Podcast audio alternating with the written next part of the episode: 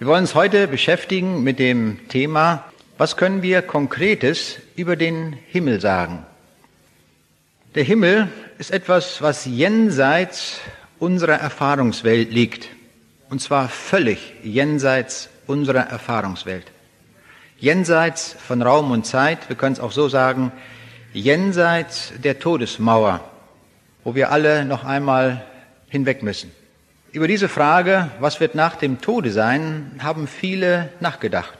Und wir hören manchmal Lieder, Gedichte, die sich mit dieser Frage auch beschäftigen. Ich hörte so ein Lied von Otto Reuter. Er war ein Coupletsänger, so in den 20er und 30er Jahren. Und er hat ein Lied geschrieben, in 50 Jahren ist alles vorbei. Wir wollen uns einmal ein Stück weit hineindenken in dieses Lied, was er dort so meint. Und er sagt, und fürchte dich nicht, ist der Tod auch nah. Je mehr du ihn fürchtest, umso eher ist er da. Vor dem Tode sich fürchten hat keinen Zweck. Man erlebt ihn ja nicht. Wenn er kommt, ist man weg. Und schließlich kommen wir alle an die Reihe und in 50 Jahren ist alles vorbei. Drum hast du noch Wein, dann trink ihn aus und hast du ein Mädel, dann bring's nach Haus und freu dich hier unten beim Erdenlicht. Wie es unten ist, weißt du, wie es oben ist, nicht. Nur einmal blüht im Jahr der Mai und in 50 Jahren ist alles vorbei. Das singen die Leute dann oder haben die Leute freudig mitgesungen und sie finden dadurch ein Stück eigener Philosophie wieder, was sie selber auch denken. Man muss das Leben auskosten, so richtig ausleben in 50 Jahren ist alles vorbei. Also jetzt kommt es darauf an, jetzt zu leben. Mir ist aufgefallen in diesem Gedicht, in diesem Lied, das ist eigentlich das, was wir Menschen sagen, wenn wir ohne Information leben. Wenn wir nur angewiesen sind auf eigene Information, dann kommen solche Gedanken. Und daran sehen wir, wir müssen unbedingt Information von außen haben, und zwar Information vom Schöpfer selbst. Information vom Himmel selbst. Das ist das, was wir brauchen. Und so wollen wir auf den hören, der uns über den Himmel sehr ausgiebig informiert hat. Jesus Christus. Aber er hat nicht nur über den Himmel gesprochen, er hat auch über die Hölle gesprochen. Ich möchte es mal so sagen, wenn ich weiße Kreide nehme und an eine weiße Wand mit weißer Kreide schreibe, werde ich nichts sehen. Wenn ich aber eine schwarze Tafel nehme und dann weiße Kreide verwende, dann wird man alles lesen können. Und so ist das auch hier, glaube ich. Die Bibel spricht von beiden Orten, einem Ort der Finsternis und einem Ort des Lichtes. Das eine ist die Hölle und das andere der Himmel. Ich habe in letzter Zeit sehr viel darüber nachgedacht und habe mir überlegt, wie unterschiedlich diese beiden Orte sind. Und ich bin zu folgendem Ergebnis zunächst einmal gekommen. Und das möchte ich in Form von zwei Sätzen sagen. Das sind zwei markige Sätze, die sehr scharf formuliert sind. Aber ich habe überlegt, ob das so sein kann. Und ich bin zu dem Ergebnis gekommen, sie sind so scharf formulierbar. Wir werden den Eindruck zunächst einmal haben, das kann doch nicht sein. Aber doch. Und zwar vergleiche ich einmal die Situation hier auf dieser Erde mit der Situation im Himmel und mit der Situation in der Hölle. Ich verwende dabei nur die Information, die uns die Bibel sagt. Diese beiden Sätze, die ich formulieren möchte, lauten so. Auf der Erde gibt es keine vorstellbare Situation, die so schön ist wie der Himmel. Nochmal, auf der Erde gibt es keine vorstellbare Situation, die so schön ist wie im Himmel. Und jetzt über die Hölle.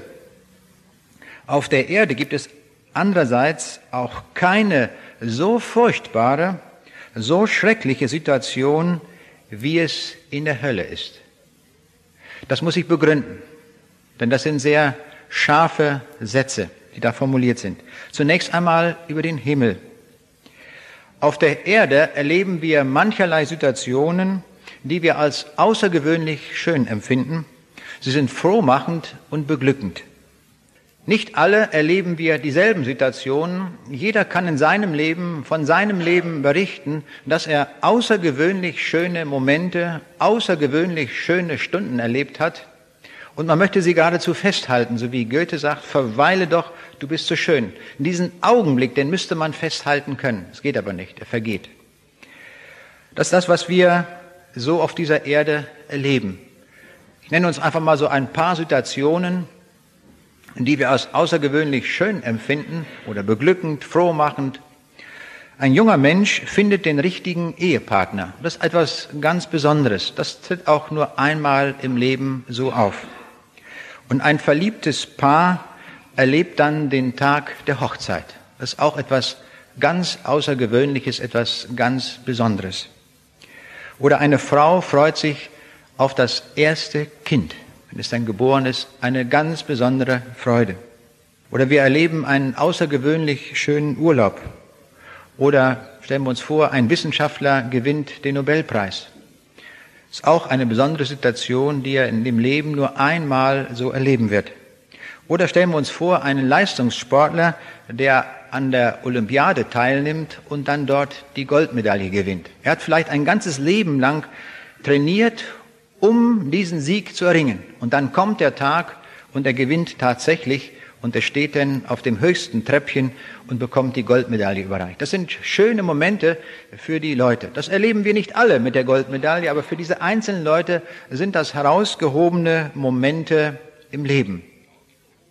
Aber wir haben alle schöne Erlebnisse, Begegnungen mit Menschen oder viele, viele Dinge, die wir als außergewöhnlich schön empfinden. Wie empfinden wir all das, was wir als schön und erlebnisreich bezeichnen? Nun, wir erleben das alles mit unseren Sinnen. Alles geht durch Augen, Ohren, Riechen, Schmecken, äh, nehmen wir das auf. Die Bibel sagt uns nun, dass der Himmel auch mit unseren Sinnesorganen wahrgenommen wird. Das sind neue Sinnesorgane. Es wird alles neu sein im Himmel. Die sind noch von viel besserer Qualität, die Sinnesorgane. Aber die Bibel beschreibt uns den Himmel als Situation, die wir mit den Sinnesorganen wahrnehmen. Und in 1. Korinther 2, Vers 9 wird uns da ein Eindruck vermittelt. Und jetzt kommt diese sehr starke Aussage, die ich am Anfang gemacht habe, die wir hier bestätigt finden. Hier heißt es nämlich, was kein Auge gesehen hat und kein Ohr gehört hat und in keines Menschen Herz gekommen ist, was Gott bereitet hat denen, die ihn lieben. Also hier haben wir dieses Ausschließliche. Das heißt, auf dieser Erde hat noch nie irgendein Mensch so etwas zu Gesicht bekommen, mit den Augen wahrgenommen, was Gott für uns im Himmel bereitet hat. Auch nie haben wir so schöne Worte gehört oder so schöne Lieder gehört oder irgendetwas mit den Ohren wahrgenommen, wie das, was einmal im Himmel sein wird. Nie ist das da gewesen. Nie in der gesamten Geschichte der Menschheit, so können wir sagen. Und nie hat ein Mensch das erlebt. Hier haben wir also diese außergewöhnliche Qualität des Himmels, dass alle unsere Vorstellungen vollständig durchbricht. Jetzt kommen wir zur Hölle. Im, in sprichwörtlichem Sinne wird die Hölle sehr oft verwendet. Man findet viele Zeitungsüberschriften, in denen die Hölle vorkommt. Das ist die Hölle von Stalingrad, wo man gesprochen hat während des Krieges. Oder wenn jemand eine schreckliche Ehe durchlebt, dann sagt er, ich lebe in einer Hölle. So wird dieses Wort verwendet. Oder ich habe gelesen von einem Forscherteam, die waren im Urwald des Amazonas unterwegs und wurden geplagt von Mücken, von Malaria und von Schlangen. Und dann sagen sie, sagten sie hinterher, wir sind durch die grüne Hölle gegangen. Um damit auszudrücken, es war eine schreckliche Situation. Oder ein bekennender Christ hat berichtet, wie er 14 Jahre lang in kommunistischen Gefängnissen zugebracht hat. Zehn Meter unter der Erde, hat nie das Tageslicht gesehen und dann hat er das empfunden als eine Hölle. Und dann sah er in seiner Zelle ein Glas Wasser stehen und dann sagte er, nein, das ist noch nicht die Hölle. In der Hölle gibt es kein Wasser. Also, es war zwar schlimm, aber es war nicht die Hölle. Hier auf der Erde erleben wir viele furchtbare Dinge. Und viele sind auch bewahrt von diesen ganz schrecklichen Dingen, die es auf dieser Erde gibt. Aber mindestens lesen wir es in den Zeitungen und hören in den Nachrichten davon, von Folterungen und Verstümmelungen, von Gräuel und Verwüstungen durch Kriege, von Plünderungen und Vergewaltigungen, von Kindesentführungen und Misshandlungen, von Mord und Totschlag, schreckliche Krankheiten, die zu Tode führen, Mobbing am Arbeitsplatz, Ängste vor Feinden, Ängste in Gefahren oder in Prüfungen oder Todesängste bei Katastrophen, zum Beispiel beim Untergang der Titanic oder der Gustloff. Da haben die Menschen Todesängste ausgestanden oder todbringende Lawinen, ist ja noch gar nicht lange her, da haben wir davon gehört, wie das in Österreich da passiert ist. Aber trotz aller dieser furchtbaren Dinge, die auf dieser Welt geschehen, ist nichts davon der Hölle vergleichbar. Warum nicht? Weil Jesus die Hölle beschrieben hat. Und er hat sie mit ganz anderen Worten beschrieben. Er hat die Hölle beschrieben als einen Ort der Finsternis, als einen Ort, Ort des Heulens und Zähneklappens, als einen Ort, wo der nagende Wurm nicht stirbt, ein Ort des ewigen Feuers, das nicht verlöscht, als einen Ort der ewigen Pein und als einen Ort der Verdammnis. So hat Jesus die Hölle beschrieben. Alle negativen Situationen, die wir in dieser Welt kennen, kennen, hat Jesus auch beschrieben. Niemals hat er solche Worte verwendet, wie er sie verwendet hat für die Hölle. Wenn er diese Welt beschrieben hat, dann spricht er davon, dass diese Welt im Argen liegt. Oder er sagt, dass dieses Geschlecht ist ein arges Geschlecht. Oder er spricht von einem ehebrecherischen Geschlecht. Wir merken, dass ein deutlicher Unterschied in den Worten verglichen mit den Worten, die er verwendet, wenn er über die Hölle spricht. Nie hat er so markant, so eindringlich und so abgrundtief von dem Ort der Hölle gesprochen. Oder von keiner anderen Situation wie über den Ort der Hölle. Die Hölle ist damit ein Ort nicht endenden Elends und Leides. Manchmal sagen das so Schauspieler im Fernsehen oder wo auch immer, dass sie sagen, sie wollen lieber an den Ort der Hölle kommen, weil dort was los ist. Da findet man die Freunde wieder und da ist Bewegung, da ist irgendwie Remi Demi. So sagen die das. Sie werden sich irren. Es ist ein schrecklicher Ort, so hat Jesus ihn beschrieben. Es ist ein Ort, wo das Leid nicht aufhört.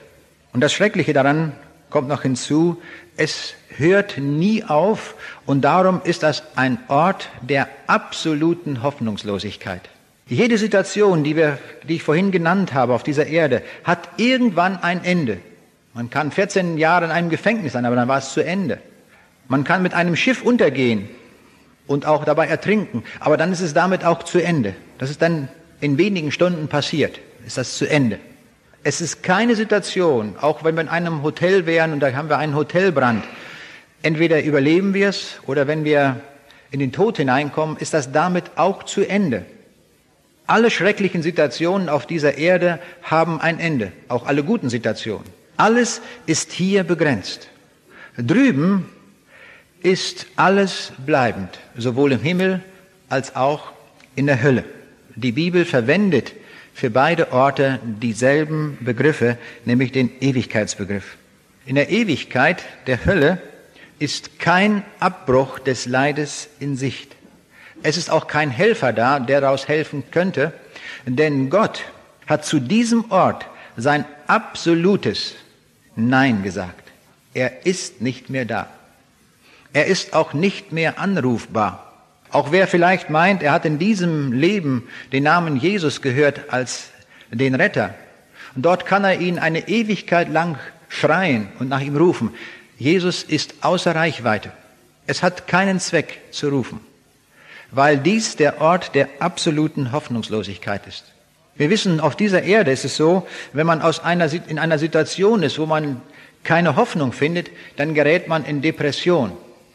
Die Hölle, können wir sagen, ist auch ein Ort tiefgehender und tiefgreifender Depression, weil keine Hoffnung, weil keine Sicht ist, dass wir da rauskommen könnten. Wenn über die Hölle gepredigt wird, dann meine ich, ist das unbedingt nötig, das zu sagen. Unbedingt nötig. Biblisch orientierte Verkündiger haben die Pflicht, neben dem Evangelium auch den Ort der Verlorenheit zu nennen. Sonst ist es nur eine halbe Botschaft. Sonst ist die Botschaft sogar falsch. Viele Theologen unserer Zeit, die sich zum Liberalismus bekennen, haben sich dazu entschieden, nie mehr etwas über die Hölle zu sagen. Auch schon deswegen, weil sie gar nicht glauben, dass es diesen Ort gibt. Und das ist schlimm. Hier halte ich mich einzig und allein daran, was Jesus gesagt hat. Und wenn Jesus über die Hölle gepredigt hat und die Menschen davor gewarnt hat, dann ist das ein Vorbild für uns, dass wir es auch erwähnen und sagen müssen und warnen müssen. Unbedingt. Und da dürfen wir uns von niemandem etwas vormachen lassen, ob wir das tun sollen, ob das psychologisch gut oder richtig ist. Das ist alles für die Katz, will ich jetzt mal sagen. Hier kommt es wirklich darauf an, dass wir uns halten daran, was Jesus uns gesagt hat. Ich las neulich einen Satz, der zunächst einmal sehr gut klingt. Ich lese ihn einmal vor.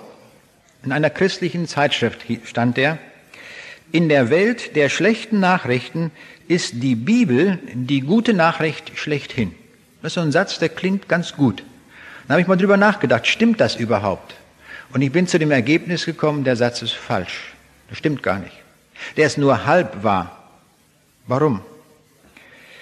Der Jesus hat gesagt in Matthäus 7, Vers 13, geht ein durch die enge Pforte, denn der Weg ist breit, der zur Verdammnis führt.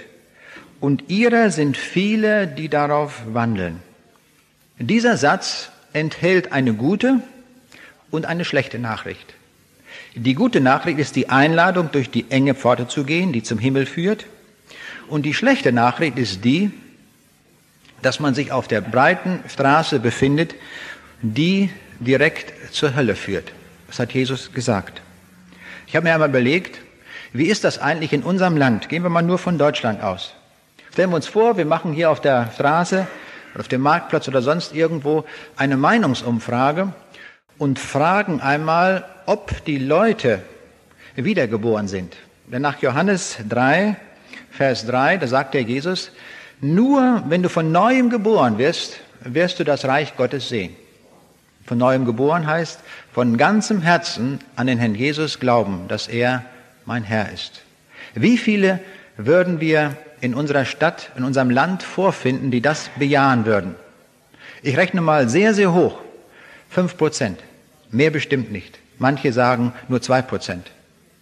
Der Maßstab ist nicht, ob wir zu irgendeiner der großen Kirchen gehören oder sonst etwas oder ob wir an den lieben Gott glauben oder was die Leute alles sagen. Das ist nicht der Maßstab. Der Maßstab der Bibel ist, ob wir von neuem geboren sind. Ob der Jesus unser Herr ist. Ich drücke das immer so aus, ob er der Kapitän auf unserem Lebensschiff ist. Als Matrose zählt nicht, hat gar keine Bedeutung. Auf unserem Schiff des Lebens muss der Herr Jesus unser Kapitän sein, der das Sagen hat. Nur dann, wenn er der Kapitän ist, dann fährt dieses Schiff, um mal bildlich das zu sagen, bis zum Ziel, bis zum Himmel. Sonst nicht. Sonst fahren wir selber und wir verirren uns. Wir brauchen den Herrn Jesus unbedingt. Darum, jetzt kommt meine Folgerung, ich bleibe mal bei dem hohen Prozentsatz, dass fünf Prozent unseres Landes von neuem geboren sind, aber das ist schon sehr hoch gegriffen, ich will aber auf der sicheren Seite liegen, dann gehen 95 Prozent verloren, nach der Aussage Jesu. Ich glaube den Worten des Herrn Jesu. Da kann mir irgendeiner sagen, was er will, und mögen das tausend Theologen sein, dann glaube ich denen das nicht. Ich glaube dem, was der Jesus gesagt hat. Und er hat gesagt, die meisten Menschen sind auf dem Weg zur Verdammnis. Das heißt also, wenn ich jetzt von diesem Satz ausgehe, den ich am Anfang gesagt habe, für 95 Prozent der Menschen hat die Bibel eine äußerst schlechte Nachricht. Ob sie es glauben oder nicht, ob sie es wahrhaben wollen oder nicht, für die meisten Menschen ist die Botschaft der Bibel die schlechteste, die es überhaupt gibt. Ich will es mal in dieser scharfen Form sagen. Es gibt keine schlechtere Nachricht. Sie können keine schlechtere Nachricht in irgendeiner Zeitung lesen, die so schlecht ist wie diese. Nämlich, dass man ewig verloren geht. Wenn wir in diesen Tagen schlechte Nachrichten hören, über Kosovo und auch in anderen Teilen der Welt, wo Kriege sind, dann betrifft es uns ja eigentlich nicht. Wir sitzen weiterhin im Warmen, wir essen uns satt, uns geht es gut. Das ist weit weg. Aber dieses Wort, finde ich, geht einem unter die Haut. 95 Prozent, das sind die Menschen, mit denen wir täglich zu tun haben. Das ist unser Nachbar, das kann unser Ehepartner sein, das kann die Bäckerfrau von nebenan sein, das ist der Briefträger, das sind nahe Verwandte, das sind viele Menschen ganz nah bei uns. Und sie sind auf dem Weg zur Hölle. Ist das eine gute Botschaft? Ich meine nein. Ich meine, das ist eine schlechte Botschaft. Es ist die schlechteste Botschaft, möchte ich sagen, die ich je gehört habe. Zu diesem Ergebnis bin ich gekommen. Vielleicht denken wir selbst einmal auch darüber nach. Aber in diesem schlechten Satz, in dieser schlechten Botschaft, steckt eine gute Nachricht drin. Und die gute Nachricht heißt, gehe ein durch die enge Pforte. Das heißt, der Jesus gibt uns rechtzeitig eine Warnung. Er stellt nicht nur fest, dass wir unterwegs sind auf der breiten Straße, sondern er sagt auch, jetzt komme runter, lass dich erretten. Gehe ein durch die enge Pforte. Tu das. Tu das mit aller Entschiedenheit. Geh bloß runter von dieser breiten Straße. Tu es unbedingt. Und das ist die gute Nachricht. Es gibt die Möglichkeit, von der breiten Straße runterzukommen. Auch für uns heute. Ich weiß nicht, wo wir im Einzelnen stehen. Wenn wir es nicht so sagen können, dass der Jesus Kapitän ist auf unserem Lebensschiff, dann heißt die Devise von uns, geh runter von der breiten Straße, damit du nicht zu diesen 95 Prozent der Leute gehörst. Wenn der Jesus über die Hölle gesprochen hat, hat er in einer unvorstellbaren Weise davor gewarnt. Nicht um Angst zu machen, sondern um zu retten. Denn die Bibel sagt uns, dass der Jesus gekommen ist, um Sünder selig zu machen um sie zu retten. Das ist die gute Nachricht, das ist das Evangelium. Und der Jesus hat gesagt, in sehr radikaler Form, wenn dir aber dein rechtes Auge Ärgernis schafft, so reiß es aus und wirf's von dir. Es ist dir besser, dass eins deiner Glieder verderbe und nicht der ganze Leib in die Hölle geworfen werde. Hier spricht er unvorstellbar intensiv und ernst. Fürchtet euch nicht vor denen, die den Leib töten und die Seele nicht töten können. Fürchtet euch aber viel mehr vor dem, der Leib und Seele verderben kann in der Hölle. Wer ist denn das? Wer verdirbt dort? Man hat so den Eindruck, das könnte der Teufel sein. Weit gefehlt, das ist Jesus selbst. Er selbst ist derjenige, der das Gericht abhalten wird und der in die Hölle schicken wird. Geht von mir, ihr Verfluchten. Kommt aus dem Munde Jesu, nicht aus dem Munde des Teufels weil der Jesus das letzte Gericht halten wird. In Matthäus 25, Vers 41 lesen wir, dann wird er auch sagen zu denen zur Linken, geht hin in das ewige Feuer, das bereitet ist dem Teufel und seinen Engeln. Wer ist der Adressatenkreis für diese Aussage? Wem sagt der Jesus das? An wen sind diese Warnungen, die wir im Neuen Testament finden, gerichtet? Ist das gerichtet an die Ehebrecher, an die Ungläubigen, an die Verbrecher? Auch. Aber in erster Linie ist es gerichtet an die Jünger, an die Gläubigen. Selten an die Pharisäer. Denen bestätigt er, ihr werdet nicht hineinkommen in das Himmelreich. Aber hier spricht er sehr, sehr ernst. Im Gleichnis von den anvertrauten Zentnern, da sagt der, der der nur einen Zentner, der einen Zentner empfangen hatte, Herr, ich wusste, dass du ein harter Mann bist. Du erntest, wo du nicht gesät hast, und du sammelst ein, wo du nicht ausgestreut hast. Und ich fürchtete mich, ging hin und verbarg deinen Zentner in der Erde. Siehe, da hast du das deine. Hier geht einer verloren, und das sagt ihm der Jesus auch, du böser und fauler Knecht. Wusstest du, dass ich schneide, wo ich nicht gesät habe und sammle, wo ich nicht ausgestreut habe. Und dann endet dieser Text mit dem Satz, den Jesus ausspricht, und den unnützen Knecht werft in die Finsternis hinaus. Und da wird sein Heulen und Zähneklappen. War das ein Verbrecher? Überhaupt nicht. Das war ein Knecht Jesu. Er war, wir würden es milde beurteilen, nur faul. Er war faul, schlicht und weg faul. Er war eingesetzt, mit seinen Funden im Reiche Gottes zu wirken, aber er hat es nicht getan. Er war einfach faul. Und jetzt bekommt er die Quittung, er ist verloren. Ich weiß sehr wohl, dass in unserer Zeit über solche Texte nicht mehr gesprochen wird. Nur manche bibeltreue Verkündiger tun das noch in unserem Lande. Ich sage das so allgemein äh, von unserem Land, weil das weitgehend zutrifft. Auch das Gleichnis von den zehn Jungfrauen, bei denen es sich durchweg um Gläubige handelt, sind doch nur 50 Prozent gerettet. Die anderen waren nicht dabei. Das sind knallharte Worte, die Jesus zu denen sagt, die nicht bereit waren. Er sagt, ich kenne euch nicht. Was hören wir in unseren Tagen? Ich bin oft entsetzt über die Dinge, die man hört. Am 3. Juni 1998, da war in dem kleinen Ort Eschede dieses große Eisenbahnunglück, bei dem 101 Menschen zu Tode kamen. Es fand dann eine Trauerfeier in Celle statt, wo hohe Würdenträger der katholischen und der evangelischen Kirche dann gepredigt haben. Und ich war entsetzt darüber, was sie gepredigt haben. Was sie gepredigt haben, war nämlich Lüge. Sie haben sie nämlich alle in den Himmel gepredigt. Alle waren sie dann plötzlich im Himmel. Und das ist von der Bibel her gesehen völlig falsch.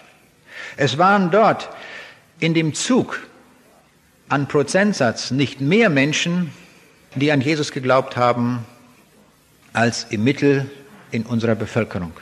Die meisten von denen waren auf dem breiten Weg der Verlorenheit.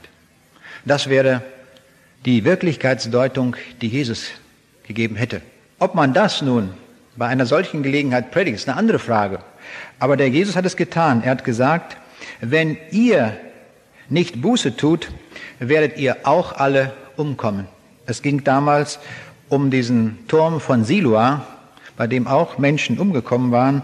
Das war die Antwort Jesu. Tut ihr Buße. Kümmert euch nicht um die Leute, aber tut ihr, ihr Lebenden, tut Buße. Und das wäre die angemessene Botschaft gewesen, der Trost für die Hinterbliebenen, aber auch gleichzeitig den Aufruf, den Jesus auch gegeben hat, kehrt ihr um, damit ihr gerettet werdet. Jetzt habe ich viel über den Ort der Verlorenheit gesprochen und wie man verloren gehen kann. Jetzt komme ich zum Hauptteil. Was ist die andere Seite? Und das ist natürlich eine besondere Freude, darüber zu reden, weil das unvorstellbar schön ist, wie der Jesus und wie wir das in vielen Stellen der Bibel vorfinden, wie der Jesus uns das sagt. Heinrich Heine hat einmal gesagt, den Himmel überlassen wir den Engeln und den Spatzen. Das sind so lockere Sprüche, die so gesagt werden und von Kritikern gerne aufgenommen werden. Hoffentlich hat er seine Meinung noch geändert, sonst wäre es tragisch für ihn. Mit dem Sprücheklopfen ist irgendwann einmal zu Ende. Was wissen wir über den Himmel? Der Jesus hat einmal gesagt in Johannes 3, Vers 12, Glaubt ihr nicht, wenn ich euch von irdischen Dingen sage, wie werdet ihr glauben, wenn ich euch von himmlischen Dingen sage? Damit meinte der Jesus, ich habe euch viele irdische Dinge gesagt, die ihr alle nachprüfen könnt, dass sie richtig sind, dass sie wahr sind. Nun glaubt mir auch, dass ich die Dinge, die ich euch über den Himmel sage und über die jenseitige Welt, dass sie auch wahr und richtig sind. Das wollte er damit sagen. Und er ruft die Leute von den Straßen, von den Hecken und Zäunen hinweg, damit sie geladen werden und in das Haus Gottes kommen. Und der Herr sprach zu dem Knechte, gehe aus auf die Landstraßen und die Zäune und nötige sie hereinzukommen, auf dass mein Haus voll werde. Also der Jesus lädt ein zu diesem riesigen Fest des Himmels. Und der Jesus sagt, niemand kommt zum Vater denn durch mich. Wir leben in einer Zeit, wo alles Mögliche geglaubt wird, wo man sagt, man kann mit jeder beliebigen Religion in den Himmel kommen. Das wird überall in unserem Lande gesagt, geschrieben, gedacht. Und diese Aussage ist völlig falsch. Können wir durchstreichen. Nach den Aussagen Jesu führt nur er selbst zum Vater, nichts anderes. Niemand kommt zum Vater denn durch mich. Niemand. Dieser Satz ist von Jesus ausgesprochen, der gesagt hat, ich bin die Wahrheit. Ich glaube es ihm. Der Himmel ist ein Ort des erfüllten Lebens. Schon auf dieser Erde sagte Jesus, und da das Volk sah, jammerte ihn desselben, denn sie waren verschmachtet und zerstreut wie Schafe, die keinen Hirten haben. So hat Jesus uns Menschen angesehen.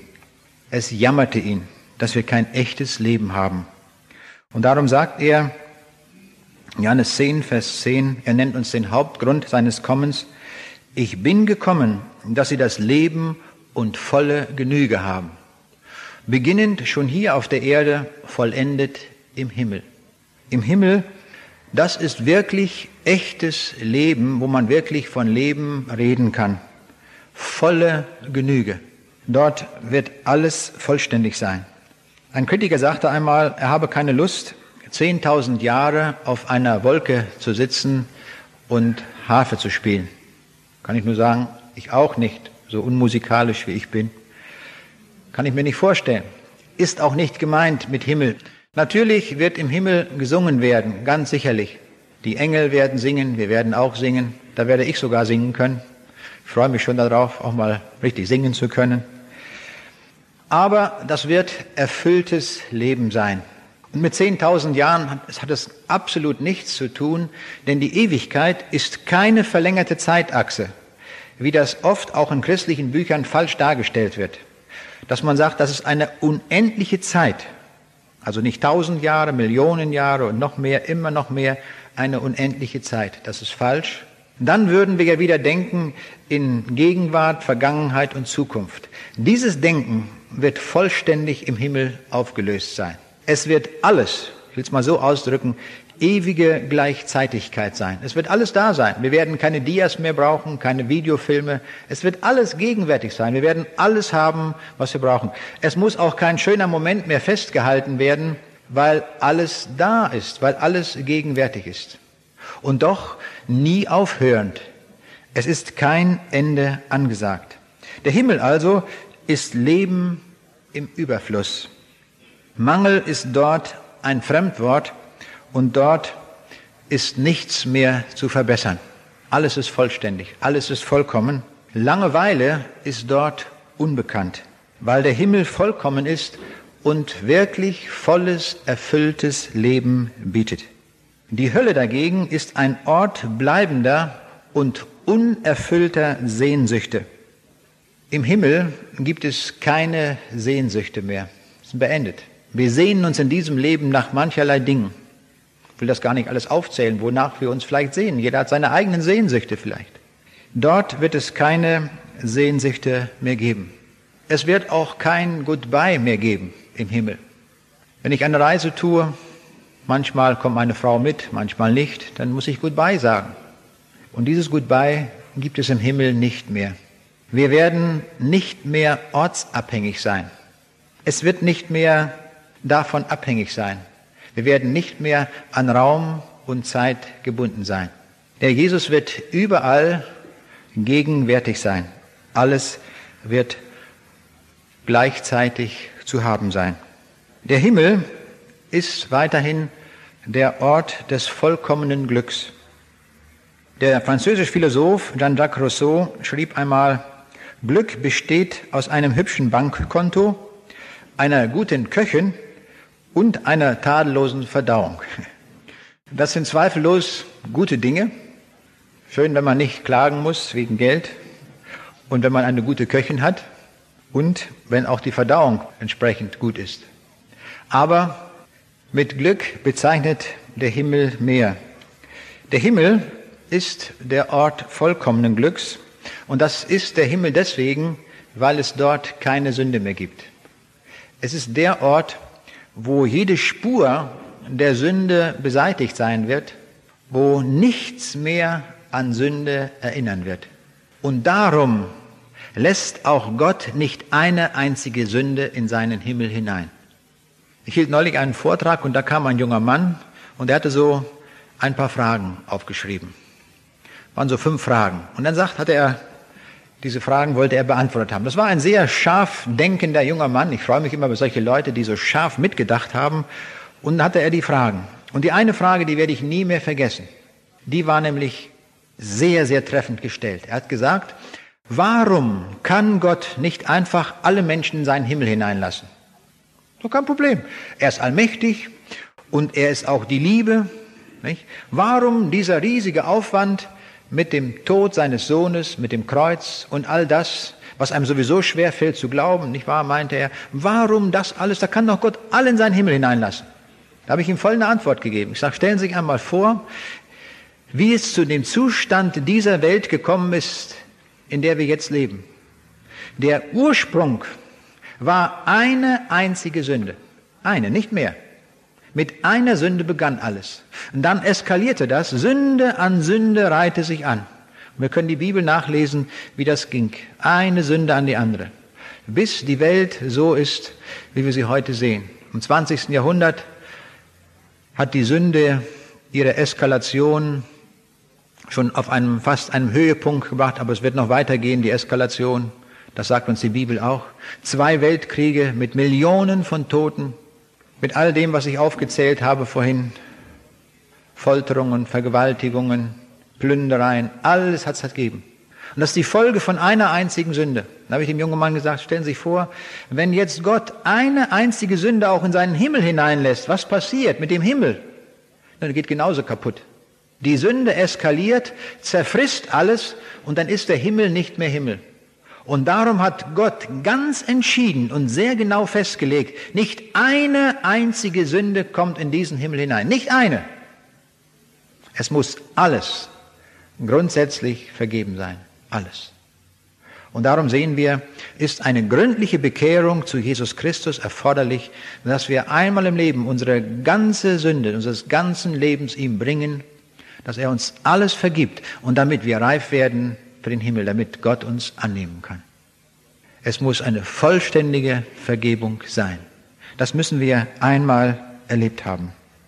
Und darum wird dieser Ort ein Ort des vollkommenen Glücks sein, weil es dort keine Sünde mehr gibt. All das, womit wir unsere Welt heute beschreiben, wird dort nicht mehr sein. Und darum lesen wir in Offenbarung 21, Vers 4, und Gott wird abwischen alle Tränen von ihren Augen und der Tod wird nicht mehr sein, noch Leid, noch Geschrei, noch Schmerz wird mehr sein, denn das Erste ist vergangen. Es ist vorbei. Nichts, aber auch nichts wird im Himmel noch erinnern, erinnern an Tränen, an Leid, an Schmerz, an Tod.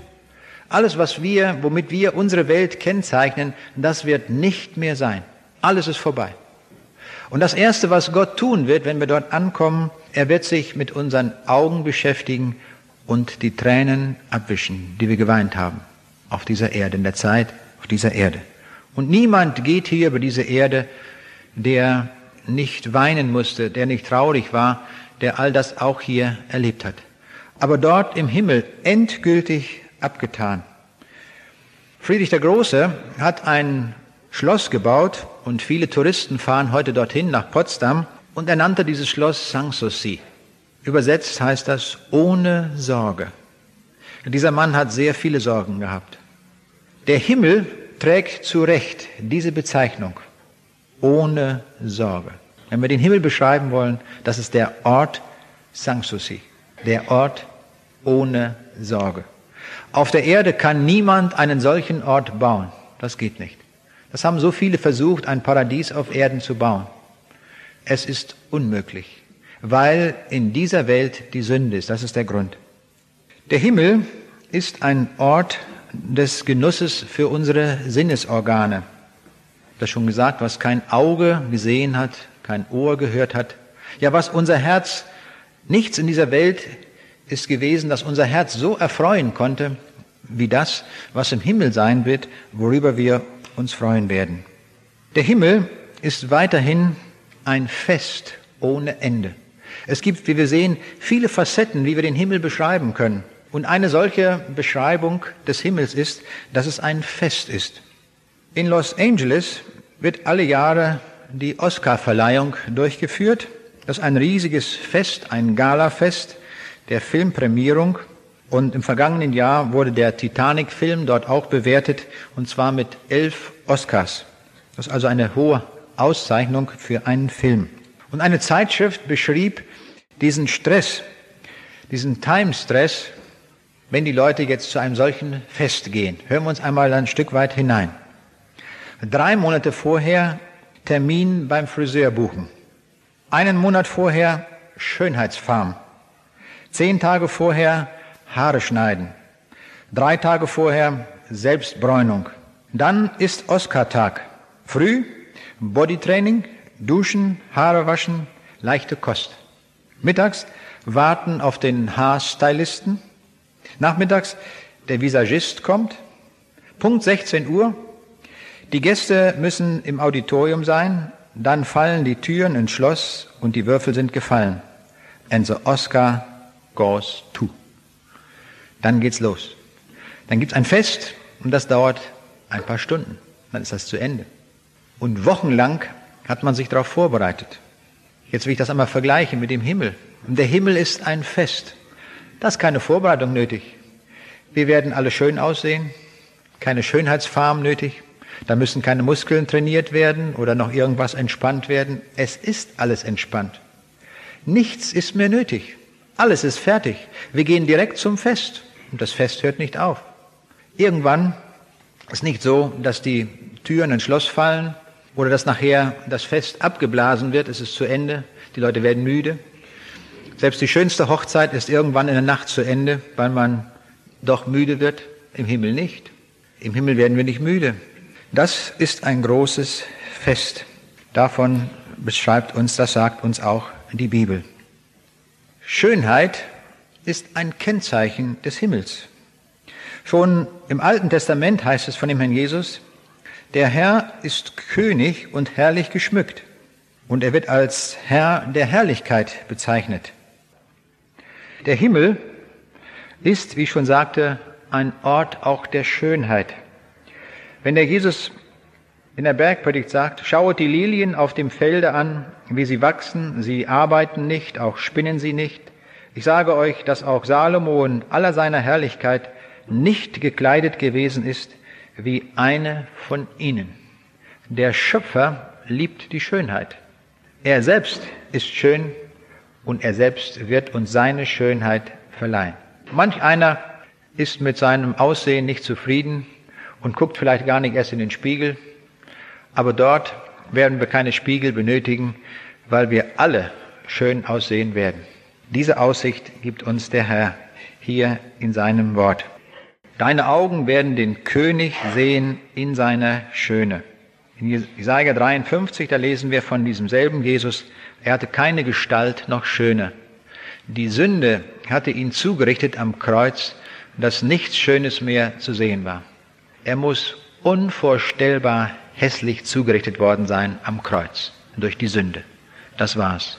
Aber sein Wesen ist Schönheit und im Himmel ist seine Schönheit für jeden sichtbar. Darum gefällt mir besonders dieses Lied auch. Schönster Jesu, Herrscher aller Enden, Gottes und Mariensohn. Dich will ich lieben, dich will ich ehren, du meiner Seele Freud und Kron. Gott liebt also die Schönheit. Und dieses Markenzeichen gilt auch für den Himmel. Der Himmel ist weiterhin ein Ort mit einer Wohnung für uns. Die Architekten dieser Welt haben sich viel einfallen lassen, um schöne Gebäude zu bauen. Und sie haben sich sozusagen Denkmäler gesetzt in dieser Welt. In Brüssel hat man das Atomium gebaut, ein Gebäude, das nachempfunden ist äh, dem Eisenatom mit einem Kohlenstoffatom in der Mitte, ein kubisch raumzentriertes Gitter, wie wir das in der Metallurgie nennen. Und so hat jeder seine Idee gehabt oder der Architekt Jörn Utzon hat die Sydney Oper gestaltet, die aussieht wie eine Apfelsine, die so gepellt wird, mit den Schalen so geöffnet. Viele, viele Ideen sind hineingesteckt worden von den Architekten, um besondere Gebäude zu erstellen. Nun sagt uns die Bibel, dass der Jesus auch hingegangen ist, um uns eine Wohnung zu bereiten. Ich lese mal den Text aus Johannes 14, Vers 2 und 3. Da sagt der Jesus, in meines Vaters Haus sind viele Wohnungen. Wenn es nicht so wäre, hätte ich dann zu euch gesagt, ich gehe hin, euch die Städte zu bereiten. Und wenn ich hingehe, euch die Städte zu bereiten, will ich wiederkommen und euch zu mir nehmen, damit ihr seid, wo ich bin. Damit wird die Situation des Himmels angesprochen, wo er für uns eine Wohnung gemacht hat. Stellen wir uns einmal vor, der Schöpfer hat in sechs Tagen Himmel und Erde gemacht.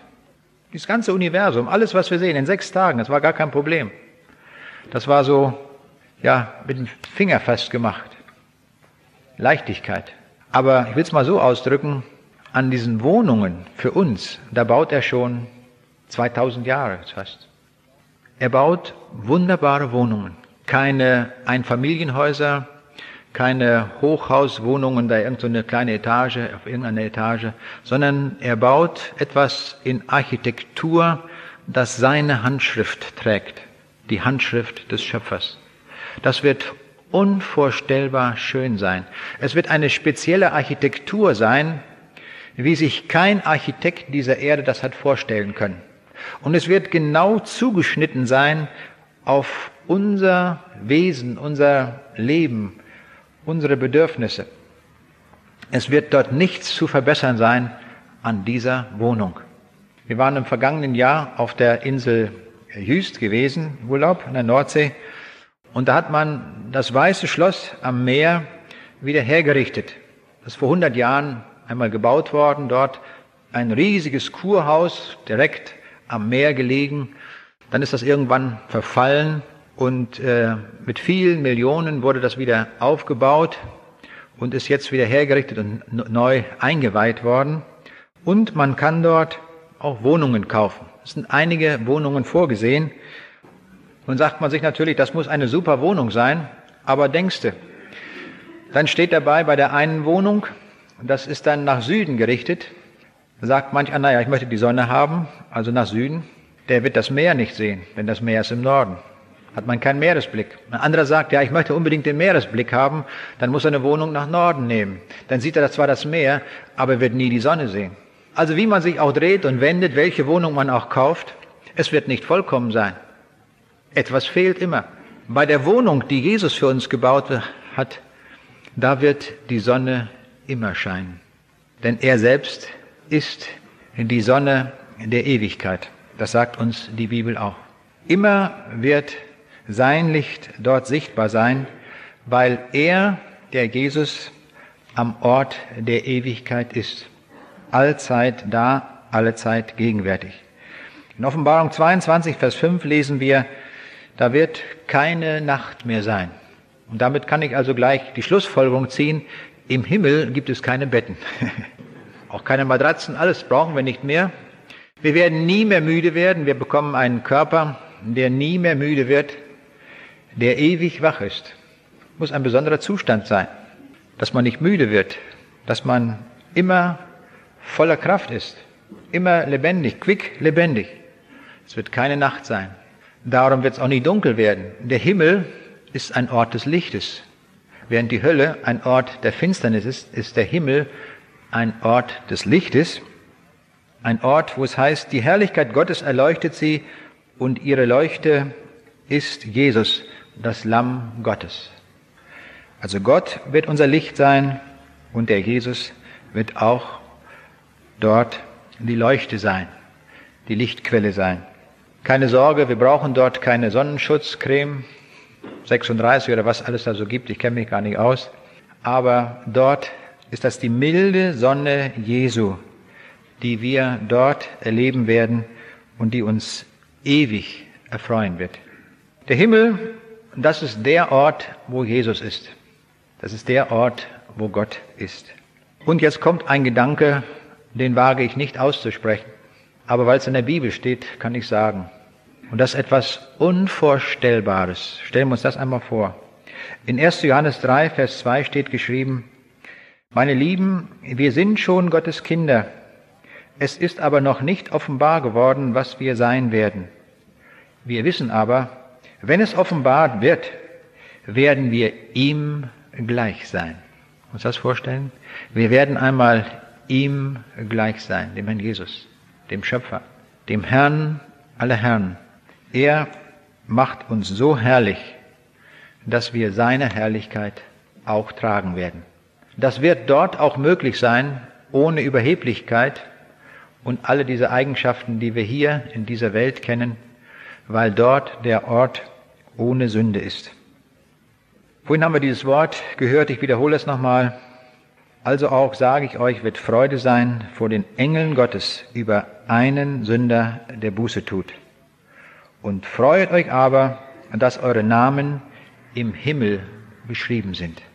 Unsere Namen müssen im Himmel geschrieben sein. Dann ist es richtig. Dort müssen wir eingetragen sein. Ich möchte abschließen mit einem Gedanken, der mir so beim Lesen auffiel, wenn man so durch Werbeprospekte einmal blättert.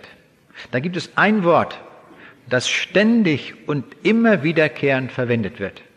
In allen möglichen Werbebroschüren, in allen möglichen äh, Marketing-Schriften, wie geworben wird, das ist das Wort Traum. Alles ist zum Träumen. Da habe ich überlegt, wie wird das im Himmel sein? Werden wir dort träumen oder werden wir nicht träumen? Bleiben wir zunächst mal hier bei der Erde. Ein Reiseunternehmen bietet eine Traumreise an. Natürlich am Traumort in einem Traumhotel. Außerdem liegt dieses Hotel natürlich in einer Traumlage. So verspricht die Werbung, dass der Aufenthalt dort zu einem Traumurlaub wird. Heiratslustige junge Leute träumen von dem Traummann oder der Traumfrau. Natürlich muss die Traumfrau traumhaft aussehen und ihr Körper muss eine Traumfigur haben mit den idealen Traummaßen. Gefeiert wird dann natürlich die Traumhochzeit am Ort der Träume.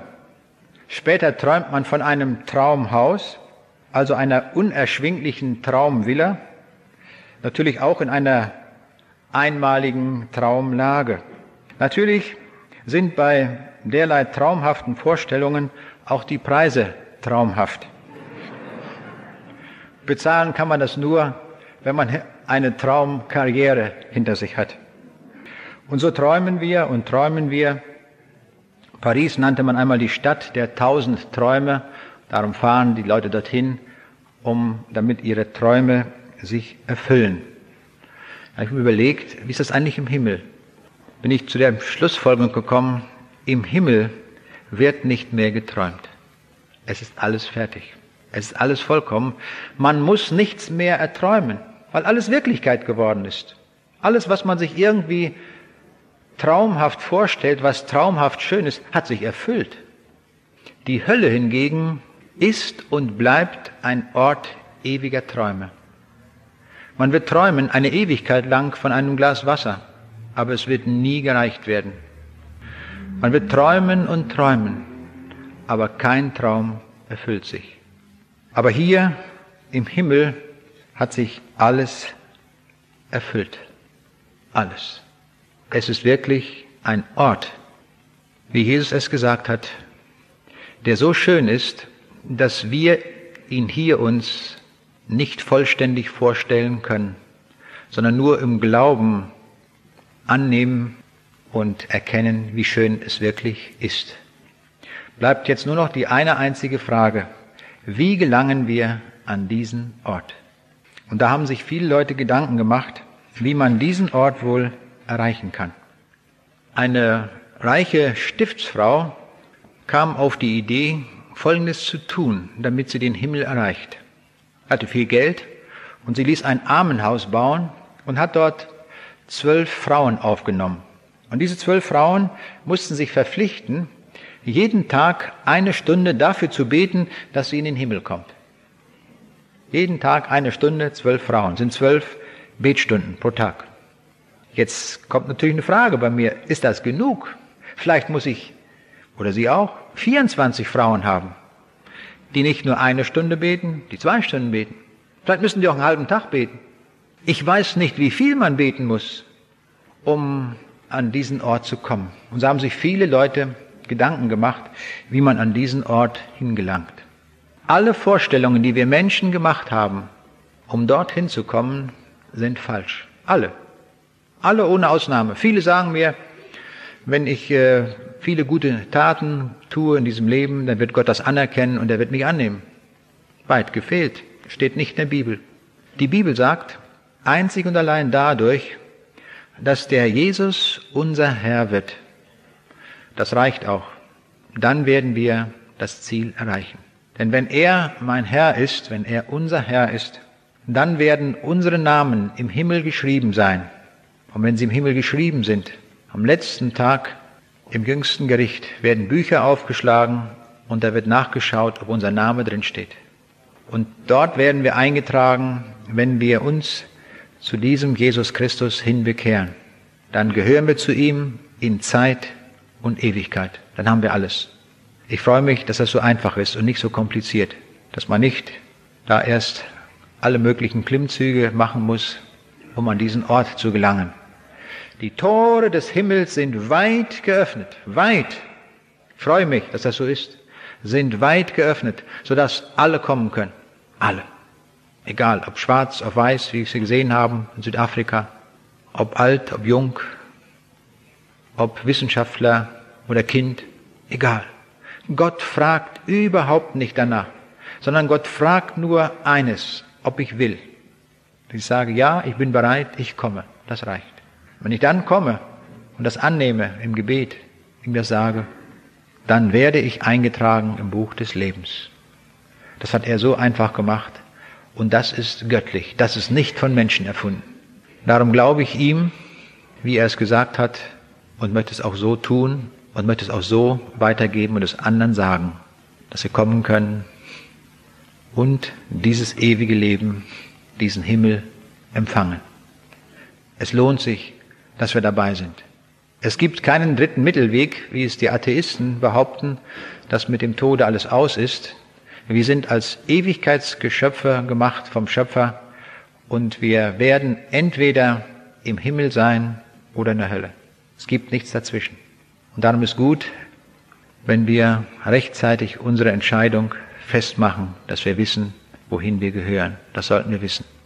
Und wer das nicht ganz genau weiß oder Zweifel hat oder ungewiss ist, dann möge einfach hinterher zurückbleiben, dass wir das im Gebet festmachen und dann mit der Gewissheit des ewigen Lebens nach Hause gehen können. So einfach geht das. Das ist göttlich, das hat er verordnet und so uns anbefohlen, dass wir es so tun können. Wir wollen ihm dafür danken, wir wollen beten. Ja, Jesus Christus, nimm du herzlichen Dank, dass du uns die Tore zum Himmel geöffnet hast. Ich möchte dir so herzlich Dank sagen, dass du uns beides beschrieben hast, den Himmel, aber auch die Hölle. Wir sind gut informiert. Nur du allein kannst es uns sagen. Dir vertrauen wir, dir glauben wir. Und so hilf uns, Herr, dass heute niemand hier ist, der ohne dich nach Hause geht. Dass wir es wirklich festmachen bei dir und wirklich das ewige Leben heute in Empfang nehmen. Danke, dass du das willst, dass du uns rufst, weil du uns lieb hast. Und hilf uns, dass wir das auch mit ganz freien Stücken tun und uns zu dir auf den Weg machen. Hab Dank dafür, Jesus Christus. Amen.